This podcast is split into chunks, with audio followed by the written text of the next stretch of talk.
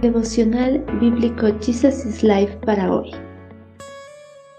Bienvenidos al estudio de la palabra del Señor en el libro de Crónicas, capítulo 5. Fe y certeza. Había 44.700 guerreros competentes en los ejércitos de Rubén, Gad y la media tribu de Manasés, hábiles en combate y armados de escudos, espadas y arcos. Hicieron guerra contra los agarenos, los getureos, los nafiseos y los nodavitas. Clamaron a Dios durante la batalla, y él contestó su oración porque confiaron en él, de modo que derrotaron a los agarenos y a todos sus aliados. Muchos de los agarenos murieron en la batalla porque Dios luchaba contra ellos. Los habitantes de Rubén, Gad y Manasés vivieron en su tierra hasta que fueron llevados al destierro. Durante el reinado de Saúl, las dos tribus y media que se habían asentado al occidente del río Jordán unieron fuerzas para batallar contra los pueblos que se asentaban alrededor de esas localidades. Entre estas tribus reunieron un ejército de 44.760 hombres hábiles en combate y armados de escudos, espadas y arcos. Este grupo reducido de hombres batallaron contra los agarenos, los getureos, los nafiseos y los nodavitas, posibles descendientes de Ismael. La coalición de estas tribus tuvo éxito en su lucha por hacerse de esos territorios, porque clamaron a Dios antes de enfrentarse a sus enemigos. El ejército conformado por los hombres de Rubén, Gad y Manasés, a pesar de que tenían el instinto y las habilidades necesarias para derrotar a sus enemigos, oraron y buscaron la dirección de Dios para que les cuide, proteja y les ayude durante la batalla.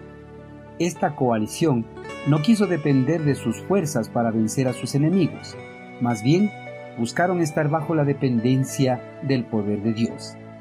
Las habilidades naturales y desarrolladas que Dios da a cada persona deben ser usadas para cumplir sus propósitos, pero nunca deben reemplazar la dependencia que debe tener en Dios. Cuando el hombre confía en su propia inteligencia, habilidad y fuerza, en vez de confiar en Dios, abre la puerta al orgullo y lo lleva a apartarse de Dios y de sus propósitos divinos. Con la ayuda de Dios, Rubén, Gad y Manasés derrotaron a los getureos, los nafiseos y los modavitas y se apoderaron de los territorios de esos pueblos. Estas dos tribus y media repoblaron los territorios conquistados y vivieron allí hasta que fueron llevados al destierro. La victoria que estas tribus ganaron fue principalmente espiritual. No confiaron en su potencial humano, ni en su armamento, que eran superiores, sino en la roca de Israel. Él era su Dios, y ellos confiaban en Él, orando con fe en lo más deñido de la batalla. Por esta razón, Dios hizo que la batalla de ellos fuera su batalla y les dio la victoria. Dios contestó el clamor de su pueblo, porque vio que en su clamor no había dudas ni vacilaciones.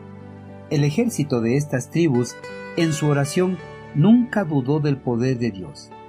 Ellos tenían la seguridad de que Dios respondería a su clamor y les daría la victoria. Es importante que en las oraciones dirigidas al eterno Creador, el orante no debe tener dudas albergadas en su corazón el orante debe tener la certeza plena que sus oraciones van a ser respondidas por el Señor. Queridos hermanos, las tribus de Rubén, Gad y la media tribu de Manasés oraron con la seguridad de que Dios iba a pelear en contra de sus enemigos y les daría la victoria.